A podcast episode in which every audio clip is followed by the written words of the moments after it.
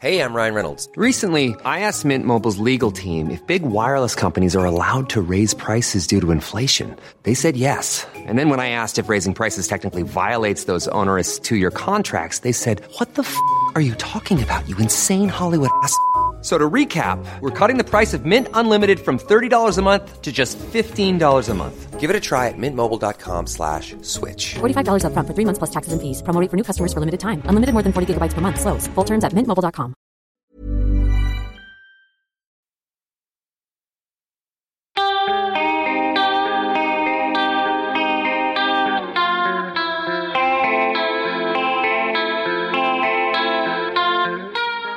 L'hymne daube, le podcast qui aspire à l'abolition de l'idée de bons et mauvais goûts musicaux.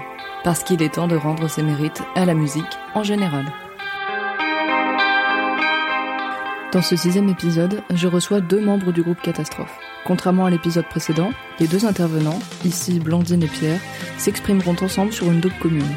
Catastrophe a sorti en 2020 son deuxième album Gong, un album pop qui incite à se défouler, à danser, et le tout en abordant les sujets inépuisables de vie, de mort, etc. comme on les connaît, à travers de très beaux textes.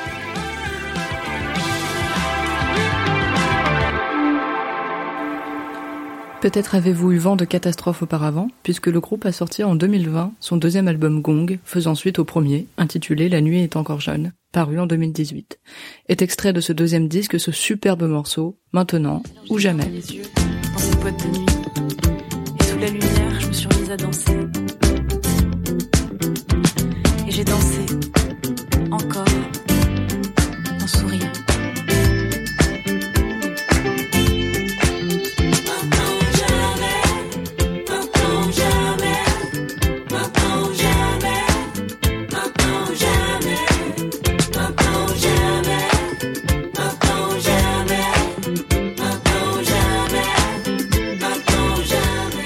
Ainsi que le morceau Gros Mythe, titre inspiré du nom du très bon chien-chien de Wallace.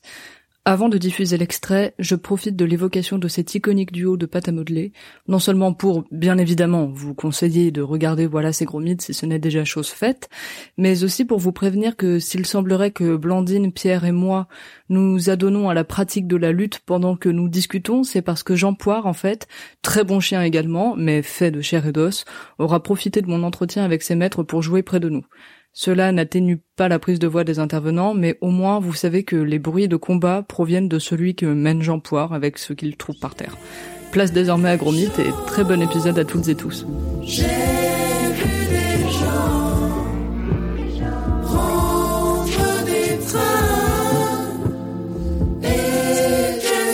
de trous dans mon agenda, on me dit t'es sous mandat. Dernière fois que j'ai vu la mère, publicité RER, pas le temps d'écrire des paroles. Je passe en mode avion, je m'envole. Tout filet passe besoin d'espace, heureux comme grand mythe et voilà. Bah salut Catastrophe Salut Salut, Comment ça va? Ça va ça va, on fait aller. Comme disait ma grand-mère. Et moi je vous propose de, de dégayer tout ça en me parlant de votre daube. Qu'est-ce que c'est votre daube? Notre dope, qui n'en est pas une, euh, c'est Le temps des cathédrales euh, dans Notre-Dame de Paris par Bruno Pelletier. Il est venu le temps des cathédrales.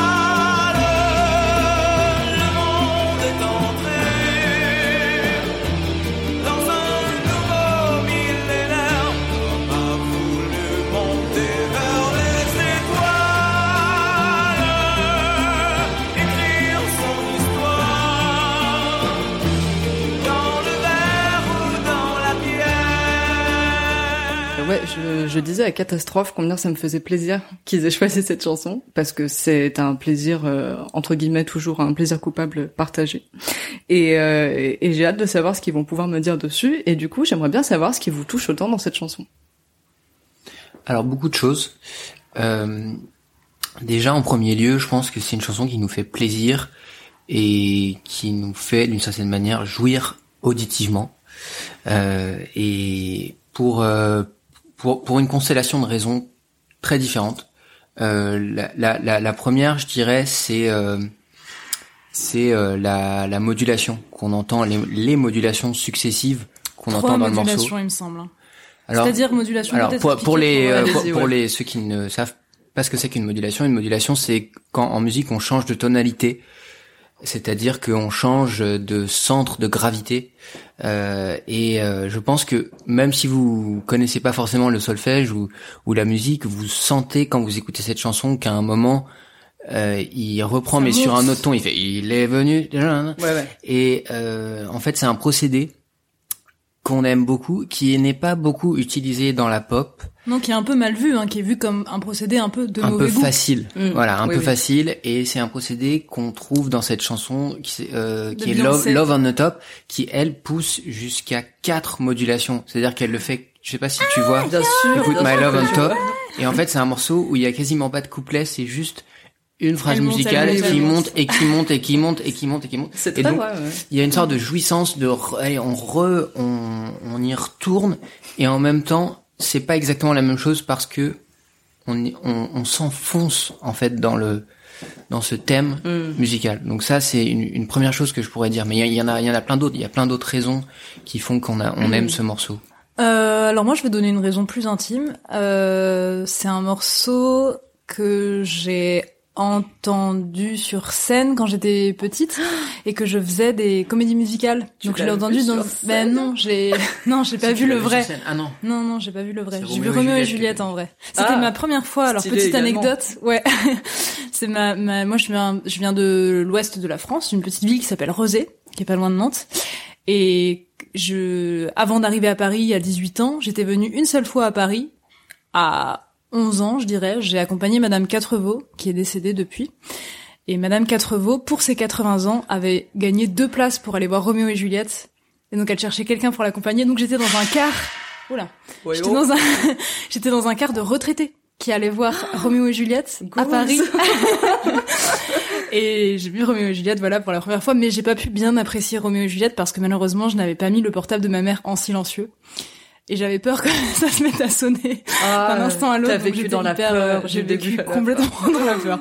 Bref, donc point sur le côté.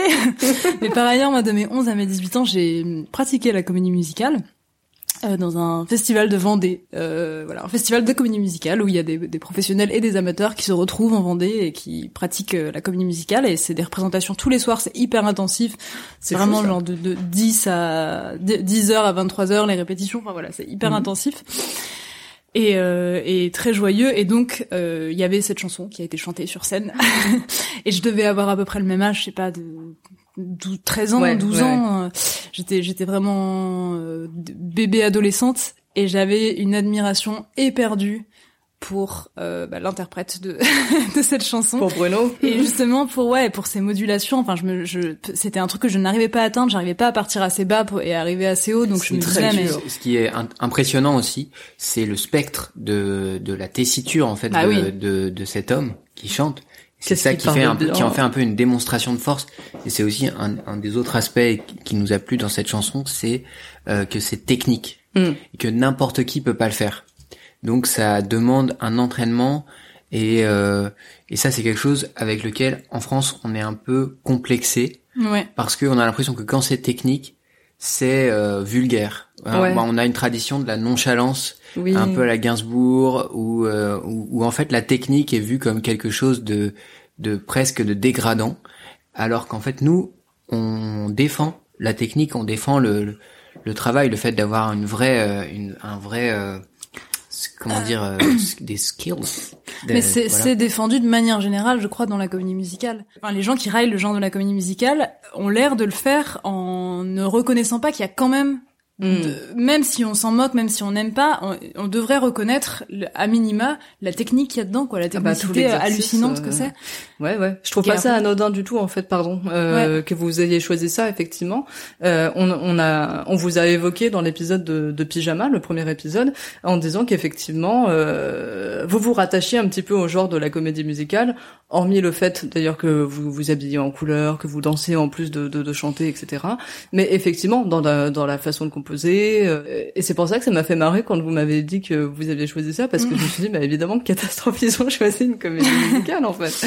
Ouais, encore, on a on n'a pas choisi euh, une comédie musicale. euh, Enfin, on n'a pas choisi une chanson où il y a énormément d'harmonie, alors que je pense que si ce qui se rapproche le plus de catastrophe, euh, catastrophe le genre musical et, et la comédie musicale le genre musical, c'est vraiment le goût des harmonies, des polyphonies, de de l'entremêlement de voix euh, qui est Il qui il qu'on entend. Il y en a, non, euh, dans, dans Non, il le chante temps seul. des cathédrales. Non, il chante Il seul. chante tout seul. Ouais. Il l'assume tout seul sur scène avec sa grosse veine dans Ouais. le cou qui va péter. Et son maquillage Ouais. Euh, D'ailleurs, c'est j'ai- j'ai- c'est pareil. Je l'ai vu 30 000 fois ce DVD, mais c'est vrai que je, je suis obligée de regarder de côté parce que cette veine me regarde dans les yeux à chaque fois. Mais il chante très bien. Ouais, chante mais c'est vrai que c'est un solo alors que presque de- on avait pensé aussi au roi du monde. Hmm. Dans les rois du monde pour le coup c'est c'est la c'est la fête aux harmonies Ouais. aux chants à un, c'est plusieurs un hymne, quoi. Ouais. Ouais, mais on était un peu plus, peut-être un peu plus critique sur les paroles. Enfin, moi, j'étais. Un... Alors que là, oui, c'est ça aussi. Alors, hop, autre raison. Je trouve que les les les paroles et ce que ça raconte quand même, c'est quand même une adaptation de Victor Hugo. Mais merci. Oui. c'est quand même euh, c'est quand même assez exigeant ce que ça raconte quand même. Il rappe- au, au début, qu'est-ce qu'il dit en, en l'an 1492 1482. 80 82. En fait, c'est aussi pédagogiquement, je trouve qu'on apprend des choses avec cette affaire du temps des cathédrales. Le, le personnage de Gringoire, c'est un personnage qui a vraiment existé. Et Il a vraiment existé, c'est vrai. il a vraiment existé, ouais. Et c'était un poète un peu excentrique. Euh, je, après, je connais pas très bien l'œuvre de Gringoire, je vais pas, je vais La pas simuler.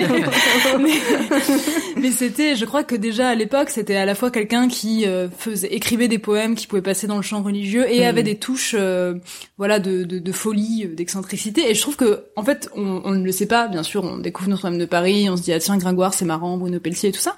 Mais en fait, a posteriori, on, on comprend qu'on a appris des choses sur le temps des cathédrales des années après, Mhm. sans le vouloir et, et par le plaisir. Et je trouve que apprendre des choses, euh,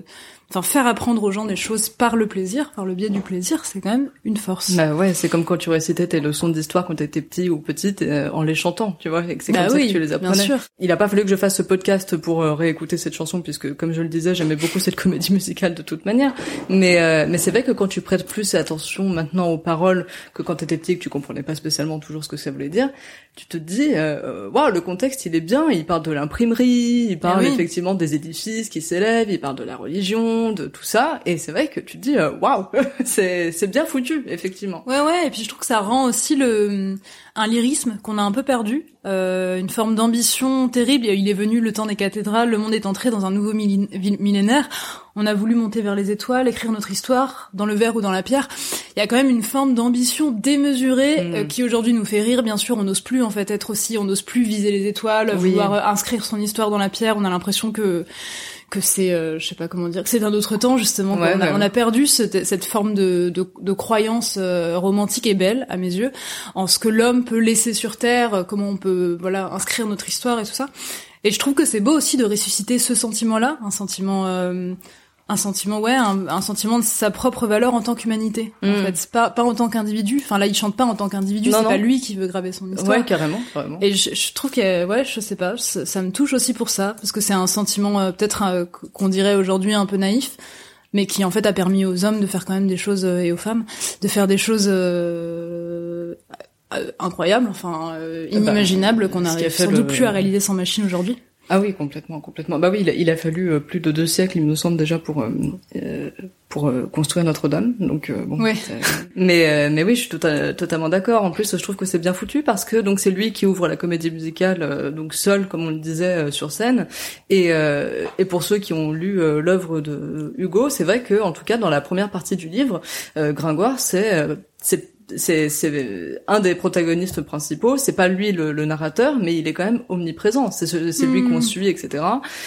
La comédie musicale va pas se forcément se, se diriger vers vers ça, vers une linéarité, genre collée complètement au bouquin, mais ça respecte ça quand même. Je trouve Ouais, que ouais. c'est c'est assez euh, c'est assez fidèle et Ouais. ça fait du bien un peu. De même que l'autre comédie musicale adaptée de Victor Hugo, à savoir Les Misérables, Mhm. qui est quand même la comédie musicale la plus jouée dans le monde. Enfin, je veux dire, nous, on est snob, on se moque des comédies Ah bah musicales et tout, mais c'est 65 millions de spectateurs, je crois. Enfin, c'est vraiment la com. Elle a dépassé Cass, elle a dépassé tous les tous les euh, tous Mamma les, quoi, Mia, etc., tous les ouais tous les chefs-d'œuvre un peu de, de de Broadway. Enfin, c'est Mhm. vraiment la plus jouée, quoi. Et c'est peut-être qu'en France, euh, c'est l'endroit où on l'aime le moins. Bon, à, à se demander. Enfin, je trouve ça intéressant. Toujours ce qui est aimé à l'étranger, ce qui est français, qui est adoré à l'étranger. Et nous ici, il y a une sorte de snobisme et on veut Ouais. plus regarder ce qui a été fait ici. Et bref, et Les Misérables, c'est pareil, c'est quand même une adaptation euh, évidemment pas fidèle, pas fidèle aux mots de Victor Hugo forcément, et ça serait difficile parce qu'on Ça dure pas. euh, 10 Ça serait- voilà. mais mais c'est quand même vraiment fidèle à l'histoire. Enfin, moi, c'est comme ça que j'ai découvert Les Misérables et je les ai lus du coup assez jeunes parce que euh, amoureuse de la comédie musicale et un peu fascinée, pareil, 11 ans, euh, fascinée par le personnage de Cosette auquel je m'identifiais. Enfin, Oh, waouh. et du coup, j'ai lu Les Misérables euh, assez tôt grâce à ça. Donc c'est aussi il y a vraiment une- un truc euh, pédagogique. Enfin, il y a Mhm. vraiment une, une manière d'entrer euh, Ah, d'entrer dans des œuvres plus complexes. Et, et aujourd'hui, je pense que le- les Misérables, je peux en parler bien et j'ai l'impression de les avoir compris de, de l'intérieur sentimentalement euh, et, et après d'avoir mis du savoir plus, euh, comment dire, plus euh, plus plus articulé, Oui, disons, moins oui, oui. moins directement émotif ou sentimental. Mais du coup, j'ai une trace, j'ai un souvenir hyper intense des, des moments clés des Misérables parce que c'était des chansons. Ouais, ouais. moi. Ah, je comprends très bien. Et, je- et ouais, je trouve que ça a une vraie valeur. Enfin, c'est c'est c'est c'est facile de s'en moquer, mais mais ça. Ouais, non, ça mais je, valeur je, suis, je suis d'accord. Ouais. Toi, toi, Pierre, t'as as grandi aussi avec les comédies musicales ou, ou moins pour le coup? Euh, oui, oui. Alors moi, bien sûr, euh, euh, le, le, ça, ça a fait partie. euh, je pense, de toute façon, toute notre génération a été euh, marquée au fer rouge par euh, Roméo et Juliette et et euh, le temps des. Enfin, c'est pas le temps, c'est euh, Notre-Dame Notre-Dame de Elle a Paris, visiblement pardon. pas été marquée au fer rouge, mais marquée au fer blanc. marqué au fer. euh, non, euh, orange. Marqué Mais- au marqueur. Ouais. Euh, mais bien sûr, euh, les comédies musicales et euh, surtout les. En fait, ce, ce, ce, ce- j'ai l'impression euh, Notre-Dame de Paris et Roméo et Juliette, c'est euh, un peu vraiment les deux. euh, elles, ont un côté un peu euh, frère siamois ou un peu comme Florent Pagny et Pascal Obispo. euh, Ah, j'ai l'impression qu'elles se répondent. Enfin, elles sont, elles- on les confond presque. Oui, c'est vrai. Et et, et du coup. Euh, On aimerait bien faire une liste de tous ces gens, oui, alors ça c'est intéressant. On veut- on veut le Je sais pas, il faudrait donner un nom ouais. à ce phénomène. C'est des choses qui Qui vont qui vont ensemble. Dans ton esprit, en fait, c'est la même chose. comme vraiment, Florent ouais. Pagny et Pascal Obispo, Ouais. Ou ouais. par exemple euh, des choses qui se confondent et qui qui qui se font écho et euh, et qui qui vont par pair en fait. Mm, mm.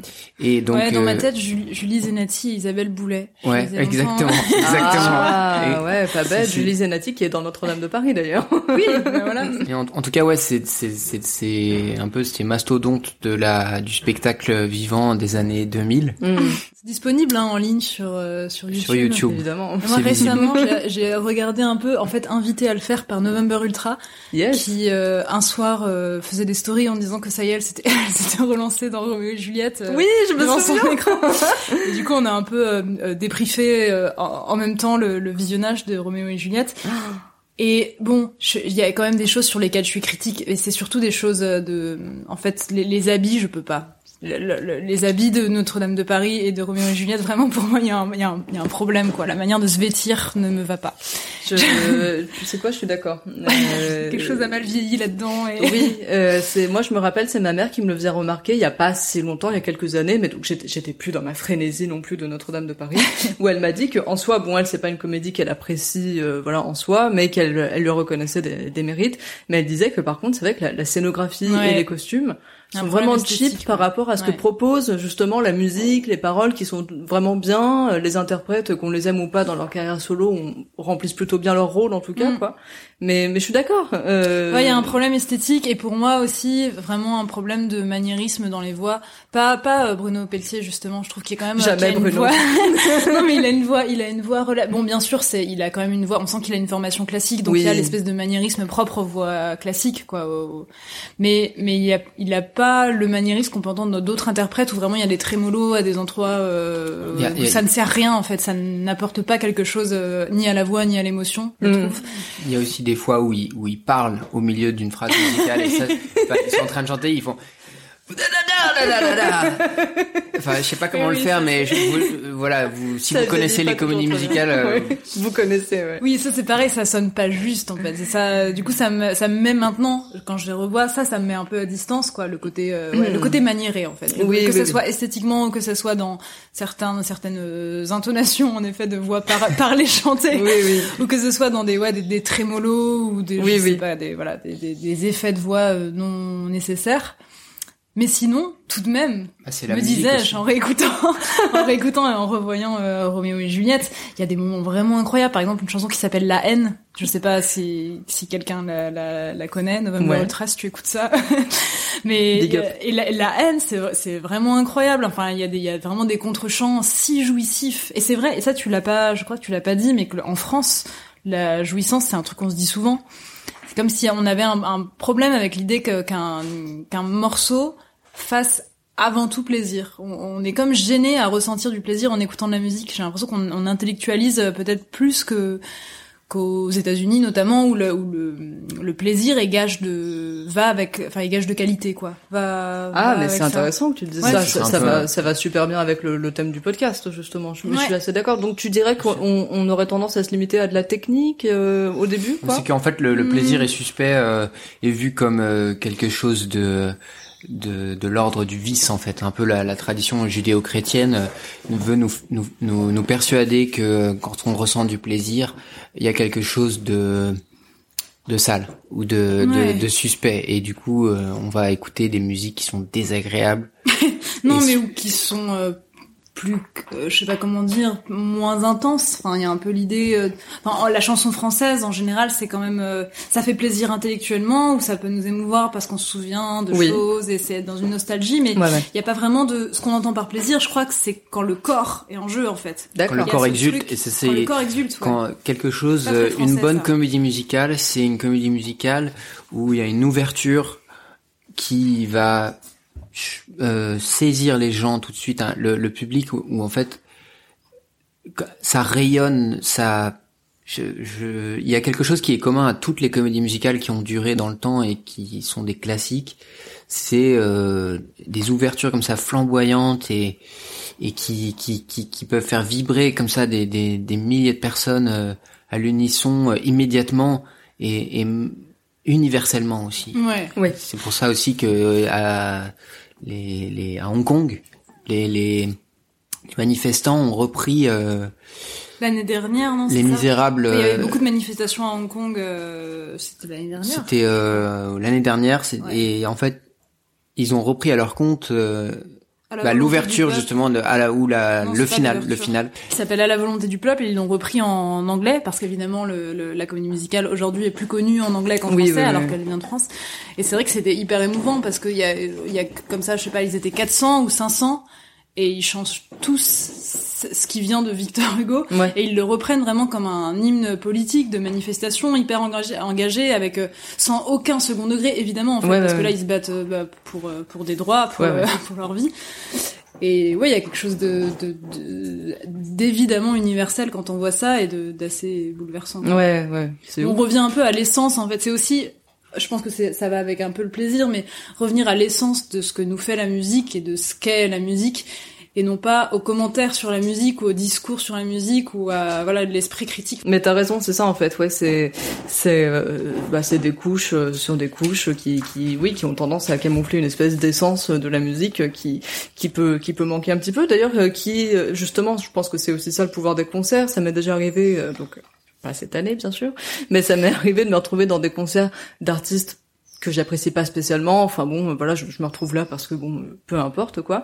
Euh, mais je vais rarement haïr Mhm. viscéralement un concert, même si j'aime pas spécialement la musique. Mais c'est vrai qu'il y a quelque chose, bon bah c'est un peu cucu dit comme ça, mais ça, ça réunit euh, malgré tout. Et c'est vrai que pendant un concert, c'est pas là que tu vas t'attacher aux, aux paroles, à la technique ou des choses comme ça. Là, c'est quelque chose de beaucoup plus brut qui te permet quand même d'apprécier euh, au moins un minimum euh, une performance, je trouve.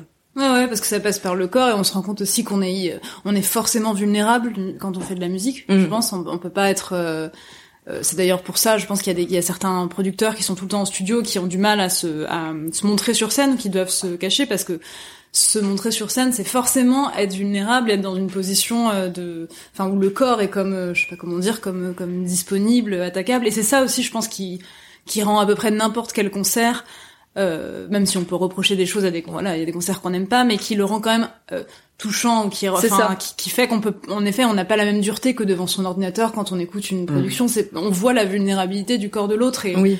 Bah, c'est comme Lévinas, quoi. On- quand on voit le visage de l'autre, euh, on, on peut pas le, le- le- enfin, on le, euh, on le haït pas comme on le haït quand son visage est masqué, n'est-ce pas? Alors vous m'aviez dit que vous aviez euh, effectivement euh, hésité entre euh, Roméo et Juliette et, et Notre-Dame de Paris, Euh, donc hormis euh, les vêtements et la scénographie, etc. Euh, je demande pas euh, le- lequel des deux vous préférez entre euh, entre vos deux enfants, mais euh, euh, qu'est-ce qui a fait que vous avez tranché finalement pour Notre-Dame de Paris pour cette chanson-là plutôt que pour les rois du monde? Euh, On a tranché trouvait- pour la chanson, pas pour la. Oui, oui, pour la- pour la chanson, hein. ouais. Euh, on trouvait que, euh, en fait, moi je pense quand même globalement que les Roméo et euh, Notre-Dame de Paris est à moins de clichés que, que Roméo et Juliette, et c'est peut-être lié à son thème aussi. euh, euh, Enfin, il y a, y a Roméo et Juliette, c'est une comédie musicale euh, sur l'amour, Oui. et, et le thème de l'amour, c'est un des trucs, une des choses les plus difficiles à traiter, je pense. euh, en tant que, enfin, artistiquement, c'est très difficile d'éviter les, les, les clichés quand on Mm. parle d'amour.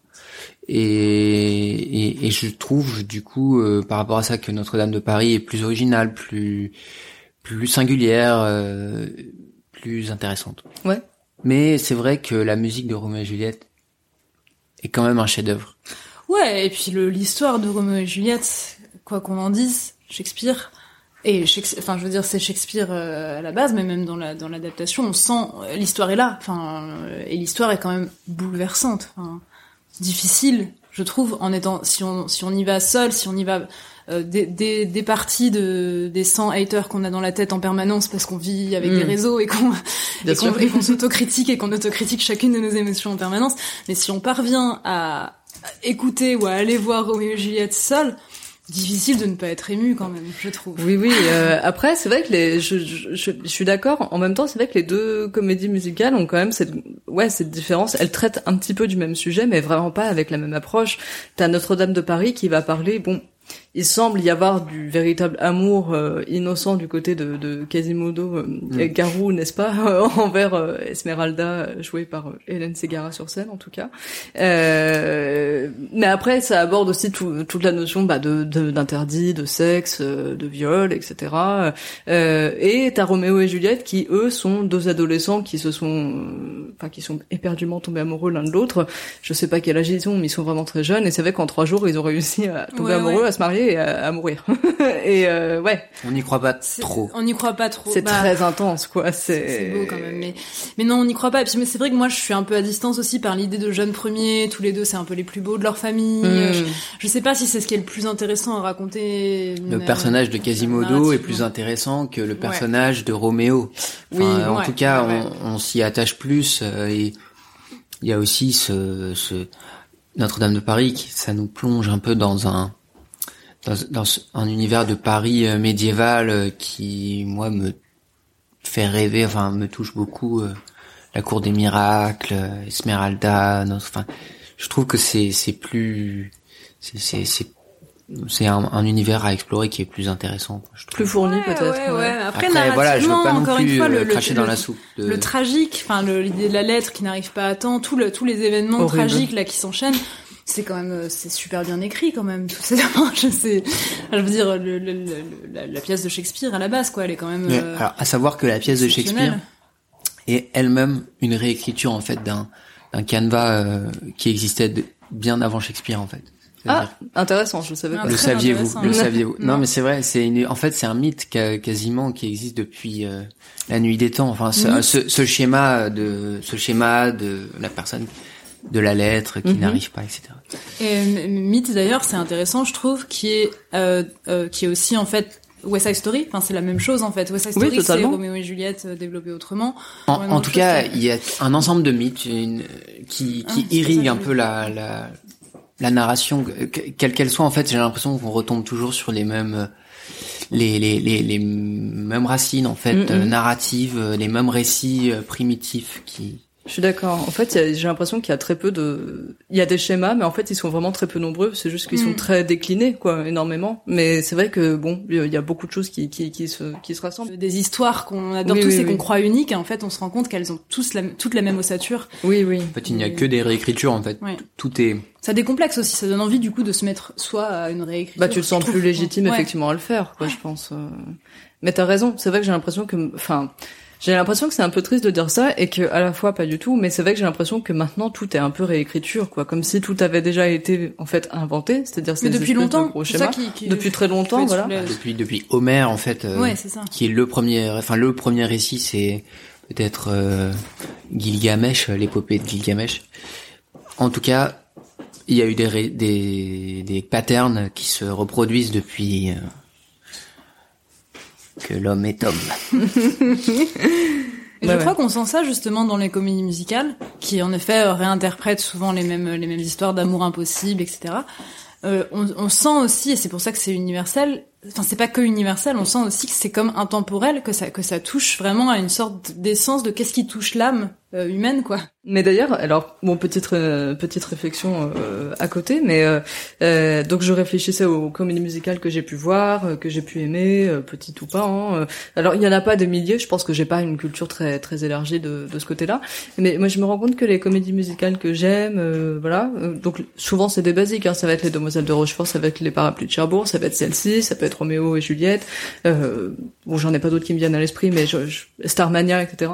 Euh, je trouve que c'est c'est très souvent tragique en fait. C'est c'est triste en fait très souvent les comédies musicales. C'est le malentendu de la comédie musicale, ouais. Je pense que parce On que quand on se représente une comédie musicale, on pense euh, paillettes, euh, froufrou, euh, Ouais. et, et en général, oui, ça raconte des choses euh, tragiques et peut-être plus d'ailleurs que d'autres spectacles qui finalement Ah ouais, ouais. vont moins verser dans le tragique et auront moins besoin de contrebalancer avec une joie apparente. Je pense qu'il y a vraiment de ça. euh, Mm, mm. Que quand on raconte des choses vraiment insoutenables euh, euh, par, euh, par, euh, par par par pudeur et par euh, par vitalité, parce qu'on reste vivant, on est obligé de le faire euh, avec quand même de la joie, de l'humour. Ouais. la- Et, je, et je pense qu'en effet, il y a un, il y a quelque chose de, de ça dans la dans la comédie musicale. Ça cumule souvent ouais la la poésie et le tragique, la malice et le tragique. Bah ouais, je me faisais la réflexion, je suis rarement, euh, si ce n'est jamais en fait sortie d'une comédie musicale, bon souvent plutôt un, film, hein, je, crois que j'ai j'ai vu qu'une comédie musicale sur scène euh, dans ma vie et je ne... je n'ai vu que je ne suis sortie euh, de, de comédie musicale qu'avec un petit arrière-goût de euh, amer quoi, un petit peu euh, un peu triste. Bon, t'as même les Demoiselles de Rochefort, tu vois. Je sais pas si c'est un classique pour vous, mais euh, quelque chose de, de, de très très coloré, très euh, euh, festif, etc. Parce que il y a ces forains qui débarquent dans cette ville qui est assez quelconque de base, et euh, et à la fin euh, tout se finit plutôt bien pour tout le monde, mais les forains et les protagonistes principaux euh, s'en vont de Rochefort et du coup, même si on ne la voit pas, on s'imagine que Rochefort va devenir ce que c'était, c'est-à-dire une ville complètement Mhm. quelconque dans laquelle il n'y a pas de musique, dans laquelle il n'y a pas de Mhm. couleur. Et, euh, et ouais, je me faisais cette réflexion-là que en fait, euh, le récit Euh, est pas les- forcément triste. Oui. Le parapluie de Cherbourg, c'est encore plus triste. Non mais c'est affreux ça. Moi je le reverrai que- plus jamais par contre. Je l'ai vu une fois. Je me Surtout suis la dernière scène euh, quand il revient dans le dans le, elle revient dans le garage. Enfin, Mm. Il se passe il a- quoi Tu peux la lire? Bah en fait c'est que il y a une ellipse, je crois, une ellipse temporelle et Mm. en fait c'est deux, deux deux amoureux et puis il doit partir à la, à la guerre d'Algérie. Et après euh, en fait le, le destin les, les les sépare en fait euh, parce qu'ils sont pas aussi de la même classe sociale, Toujours la même toujours histoire, la même histoire.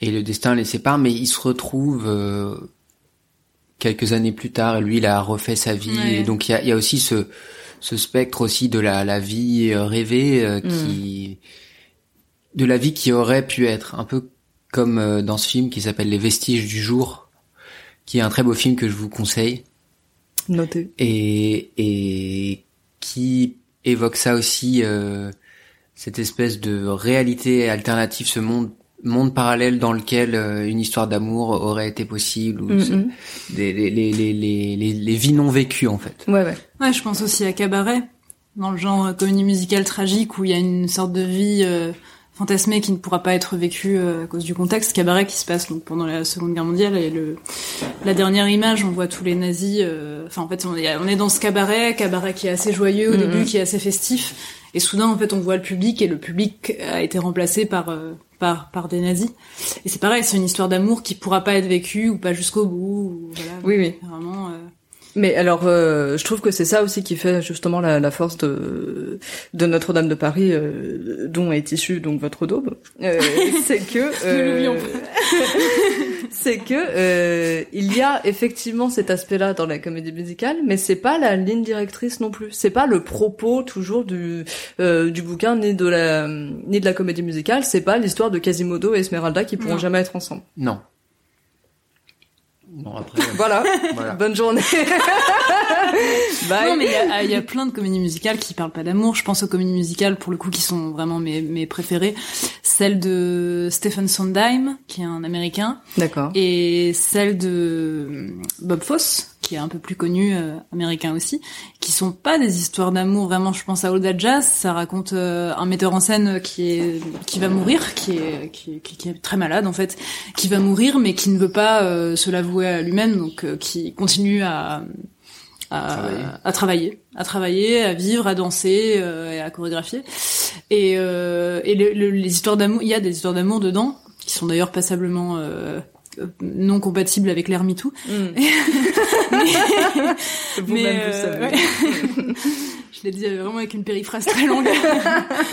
mais euh, mais les histoires d'amour dedans sont euh, secondaires. Enfin le Oui. le, le cœur le cœur de l'affaire c'est vraiment la mort. Ouais, ouais. C'est pas l'amour. Et, et et dans Stephen Sondheim Sunday in the Park with George donc c'est sur un un peintre George Euh, Georges Sora, je crois. George Sora Ce- il me semble. Sora oui Sora euh, S E S E U R A T.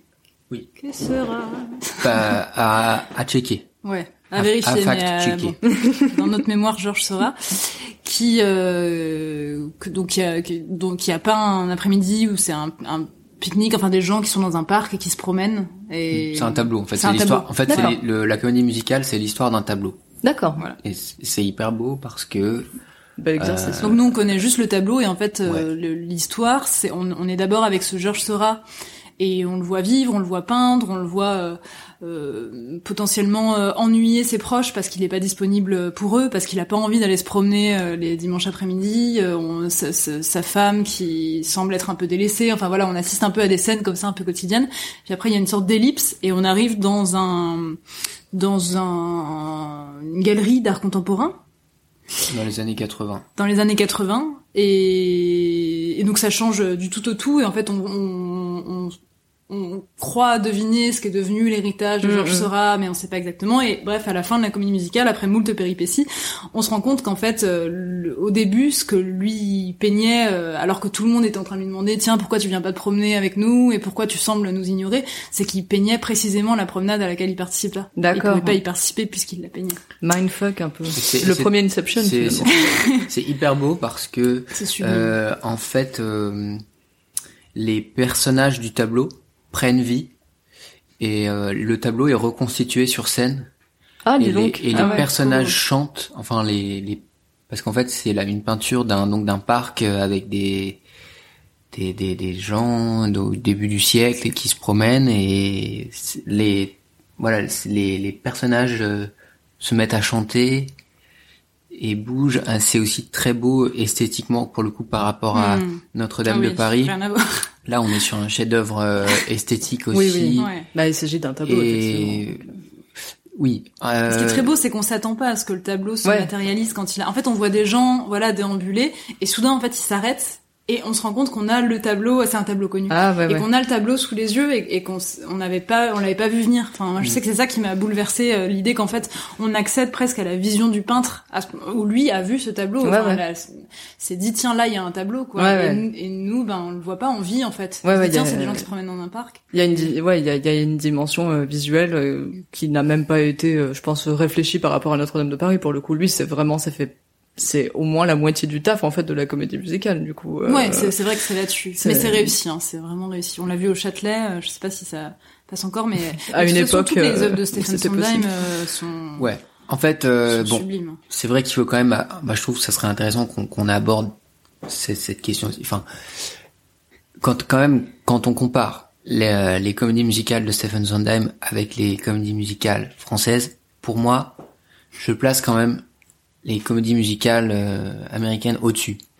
Euh, je ne sais pas exactement pourquoi, mais euh, pour moi, il y a, y a quelque chose qui, qui, qui quand même, euh, on en parlait, enfin Sunday in the Park with George ou euh, West Side Story, ou il y a quand même, Hmm. je veux dire, une culture, un savoir-faire de cet art Mm. qui appartient quand même aux États-Unis et à l'histoire de la musique Au monde américaine. anglo-saxon, je Au dirais de monde manière un peu plus anglo-saxon. générale, parce qu'à Londres, quand même, euh, c'est aussi un niveau Ah, ils sont à fond euh, assez dedans, exceptionnel, ouais. Euh, vous croyez que si les Américains c'était, enfin les Anglo-Saxons s'étaient emparés de Notre-Dame de Paris, ils auraient pu en faire quelque chose de, de mieux? Oui. Euh, ça dépend quels Américains. Mais Stephen Sondheim avec, euh, Assurément. en fait, lui, c'est vraiment le maître. C'est le, le- donc oui, sans doute. après, je trouve quand même que ce qu'on a dit tout à l'heure, euh, Les Misérables, euh, ça, ça, Ça vaut ce pesant de cacahuètes. non, mais voilà, Ah non. ça a fait plus. Non, mais ça, ça a dépassé Cats euh, Ouais. en termes de. Donc, je crois que c'est je l'histoire. pense qu'on est capable qui- de, qui- de, Mm. de, de- Je suis pas sûre que ce soit visuellement ou j'ai l'impression que vraiment l'histoire des Misérables, elle est bouleversante en fait. Elle est, elle est, elle est universelle. Elle est puis même l'histoire, tu vois, de la Révolution, du coup française. Enfin, ce que ce que ça raconte aussi de la de la quête de liberté et du coup des sacrifices qui vont avec, euh, un idéal. Enfin, ça, ça défend vraiment les, les Misérables. C'est ça qui est, qui est beau, c'est qu'en fait c'est des c'est des gens qui se qui sont prêts à mourir pour leur pour leurs idéaux. Et je pense qu'en fait, c'est c'est ça qui bouleverse. C'est c'est vraiment le, le sens. Et, et bien sûr, ça a été mis en, en musique, ça a été accompagné. Enfin, c'est c'est- la musique veut dire ça. Enfin, Ouais, ouais. retransmet bien ça. Mais je pense pas que ça soit pour des qualités. Euh... Après, j'en j'en sais rien. Là, j'ai l'air j'ai l'air très prétentieuse, mais j'ai pas l'impression que ce soit pour des qualités visuelles, tu vois, ou des qualités. Euh, ou par exemple, la danse est pas. euh, ultra au centre dans les Misérables. Non, non. C'est pas, tu vois, on va pas retenir les chorégraphies des Misérables avant tout, quoi. Oui, oui, pas pareil pour Notre-Dame de Paris, Non, etc. non, non. Non, mais ouais. Tandis que West Side Story, c'est vraiment euh, l'image, le modèle, la modernité hallucinante. Tu vois le, le générique d'ouverture qui est ultra moderne, hyper coloré. euh, C'est c'est pop en fait. C'est vraiment pop euh, avant la lettre. Et, les, et évidemment les chorégraphies, même la, la, la rythmique qui passe dans les corps. Enfin le fait qu'ils sont tout le temps en train de claquer des doigts et que c'est Mhm. vraiment tout de suite euh, ouais la- harmonieux, l'inventivité musicale et En fait, oui, en- organique en fait. En fait, euh, on a tendance à oublier euh, que, en fait, à un moment, la comédie musicale n'avait pas tous ses codes encore, et en fait, c'était de l'avant-garde. Enfin, quand on s'est mis à faire des claquettes ou tous ces codes de la comédie musicale qui sont aujourd'hui devenus des clichés, et au moment où ils ont été inventés, bah, c'était euh, de l'avant-garde. C'était, c'était quasiment, euh, c'est, c'est- le- je pense à Jane Kelly aussi. Hmm. Euh, c'était un nouveau style complètement et ce qui frappe dans West Side Story c'est la, la modernité aussi enfin la c'est c'est euh, c'est frais et c'est pop et Ça l'est toujours aujourd'hui d'ailleurs. Je trouve même à toujours. revoir, je veux dire Ouais. aujourd'hui, je trouve que ça n'a pas perdu. Ça a n'a pas vieilli, ça n'a vieilli, pas oui, vieilli. oui, oui. Mais alors, euh, alors que Roméo et Juliette ça a vieilli. Bah tu vois, alors je- euh, exactement, je- j'entends ce que tu dis, mais est-ce que le côté euh, pop, euh, vivant, euh, qui ne vieillit pas, tu le retrouves, enfin vous le retrouvez dans euh, Le temps des cathédrales? Non. Tu vois, elle Non, arrive pour à, moi, elle perdure pour vous cette chanson malgré ça, alors qu'effectivement elle a pas l'air de Tout réunir ces, ces ces trucs qui vous plaisent tant quoi. non mais en fait ça aborde la question de de enfin du concept même de de l'émission enfin est-ce que qu'est-ce que qu'est-ce qu'une daube en fait ou euh, Qu'est-ce qu'une daube? enfin Vous avez quatre Et heures. pourquoi pourquoi est-ce qu'on pourquoi est-ce qu'on pourquoi est-ce qu'on peut aimer une daube malgré tout Mm. et qu'on peut l'aimer quand même et que cet amour est peut-être d'autant plus fort et d'autant plus sincère euh, Parce qu'inexplicable un peu quoi. que on l'aime euh, avec ses défauts en fait et on, on, on aime on, on l'aime euh, Ouais, malgré tout on l'aime même si on on voit on, on, est un On- peu en divisé en nous-mêmes on, on, Ouais. on en voit aussi les limites mais Quelles on y adhère quand même ou- euh, mais il y a une partie de nous on on n'adhère pas complètement comme on pourrait adhérer à à à West Side Story enfin après moi je parle pour, pour moi Non, non, mais je suis d'accord avec toi. Le temps des cathédrales, je... en fait, c'est vrai que les, les, les freins esthétiques qu'on évoquait, sont des freins. C'est-à-dire que je, même moi, je peux pas l'écouter en boucle parce qu'il y a quelque chose dans. J'adore euh, Bruno Pelletier. Enfin, je veux dire, il a beaucoup Big de talent, mais mais il y a quand même quelque chose dans cette voix euh, qui est que j'admire et qui va me toucher parce qu'elle me rappelle des choses euh, Oui. adolescentes, mais qui me, dans son usage de la voix, il y a quelque chose qui me touche pas tout à fait au premier degré parce qu'elle est trop forte, trop, euh, Maniérée trop maniérée, trop, trop classique aussi, trop comme patrimoniale, je sais pas comment dire. Elle, elle, elle appartient trop, elle, il y a quelque chose d'in- d'institutionnel dans sa voix, quelque chose qui est pas tout à fait singulier. Enfin, moi, c'est comme ça que je l'entends. Et donc, je vais, je vais l'aimer, mais je vais l'aimer, euh, je vais l'aimer comme je l'ai aimé. Euh, je, l'ai- je pense que je l'ai aimé vraiment purement, vraiment Ouais, avec ouais. Un, un amour, euh, une dévotion euh, absolue quand j'étais euh, adolescente. Mm, mm. Aujourd'hui, je l'aime plus avec la même dévotion, mais je, mais je l'aime quand même. Je l'aime malgré tout. Mm, mm. Ouais, ouais, c'est c'est c'est la notion. Ça, je, je crois que j'en ai parlé avec à peu près tous mes artistes et c'est bien parce que c'est vrai que ça ça ça ça ça, ça, ça solidifie toujours plus cette euh, cette idée-là. On en a parlé avec Pomme, on en a parlé avec Yann Caulfield, on en a parlé avec Pyjama. Il y a toujours cette notation. Bah, ceci dit, Pyjama, c'était pas tant le cas que ça, mais euh, il y a toujours un petit peu cette euh, cette notion de bah, de la nostalgie qui rentre quand même euh, vachement en jeu et qui fait que même si objectivement tu sens que cette musique ne te toucherait pas autant si tu la découvrais à ce jour, euh, la nostalgie elle est là pour finalement faire, euh, enfin pour faire en sorte que la chanson ne pâtisse pas tant en fait de de bah, de l'amélioration de tes goûts, enfin l'amélioration je sais pas, mais en tout cas la finesse de tes goûts au fil des années, etc. Qui fait que bon bah tu sais que objectivement c'est peut-être pas la meilleure chanson du monde, mais tu l'as tellement aimée que c'est resté quoi. Est-ce que, euh, enfin moi je, je personnellement je crois pas au bon goût euh, ou au mauvais goût. Enfin je trouve que c'est une distinction qui n'est pas très pertinente. Ouais. Parce que je trouve que pour moi c'est c'est euh, c'est- ça peut être juste en fait euh, le témoignage d'une d'un d'un mépris de classe ou enfin c'est- c'est- Ouais, ça l'est très souvent. Ouais. Enfin, Mhm. je pense que c'est- malgré tout, même si on, on peut euh, en finir avec cette idée de bon goût, de mauvais goût, mais pour autant, ça veut pas dire que je nivelle tout et que je mets West Side Story au même, sur, au- sur le même plan Oui. que, que Notre-Dame de Paris. Enfin, c'est la différence entre bon goût, mauvais goût et, et bonne euh, euh, technique ou inventivité et mauvaise technique. Enfin, en fait, l'idée que notre goût, ça serait nous en fait qui, c'est ça qui, je pense, qui nous gêne dans l'idée de bon goût et de mauvais goût, c'est l'idée que soit donc ce qu'on- son goût, ce qu'il y a de plus intime en soi, ce qu'il y a de plus, ouais, ce qu'il y a de plus personnel, il serait bon ou mauvais. Donc on serait presque bien ou mal né. Enfin, il y a, il y a quelque chose, je pense, qui Ah, nous attaque. Et enfin moi je sais que je me sens vraiment attaquée euh, et je le- ça passe un peu parce que maintenant j'arrive plus à m'assumer mais quand je suis arrivée à Paris et que je me suis rendu compte que plein de choses que j'écoutais très sincèrement étaient qualifiées de mauvais goût, j'avais vraiment l'impression qu'on qu'on qu'on attaquait euh, qu'on m'attaquait moi, qu'on attaquait mon enfance et qu'on n'attaquait pas en fait euh, le morceau en soi parce qu'on disait mauvais goût. Je pense que l'expression Ah. mauvais goût, elle elle Elle on est disait, violente, On hein. disait pas ah oui techniquement c'est pas intéressant Oui, ou oui. je sais pas c'est moins riche harmoniquement. On disait pas ça, on disait c'est de mauvais goût. Ouais ouais. Oui, je trouve Ah, que je c'est très violent. Je suis d'accord. Oui, oui, je suis d'accord. Mais d'ailleurs, je pense que c'est, pardon, mais c'est, cette formulation-là qui fait que justement, ça n'est que maintenant quand on atteint un certain âge, et peut-être qu'on est dans une époque plus propice aussi, où enfin on peut, on peut dire, sans qu'on, sans qu'on nous montre forcément du doigt en riant, qu'on aime bien euh, le temps des cathédrales de Notre-Dame de Paris. Mais c'est vrai que euh, il y a dix ans, j'aurais dit ça au collège. Enfin, il y a 10 ans, je suis gentille avec moi-même, il y a 15 ans, euh, on m'aurait plutôt euh, lancé la pierre, oui, ça c'est clair. je trouve qu'il y a une facilité pour euh, pour qui euh, a le bon goût, détient le bon goût, pour Mm. les pour les personnes qui se savent détenir le bon goût. Il y a une facilité à ne pas faire l'effort d'articuler une critique d'un morceau, une critique qui peut être en effet euh, technique ou une critique de sens ou une critique, euh, voilà, il y a, il y a plein de manières de critiquer un morceau, mais à ne pas l'articuler et à juste se satisfaire de la qualifier de mauvais goût. Je trouve Mhm. que c'est c'est quand même aussi une paresse intellectuelle euh, qui confine au mépris, quoi. Super intéressant. Ouais. merci beaucoup. bah merci ouais. beaucoup à à vous, Catastrophe, et euh, à bientôt peut-être. À bientôt. À bientôt.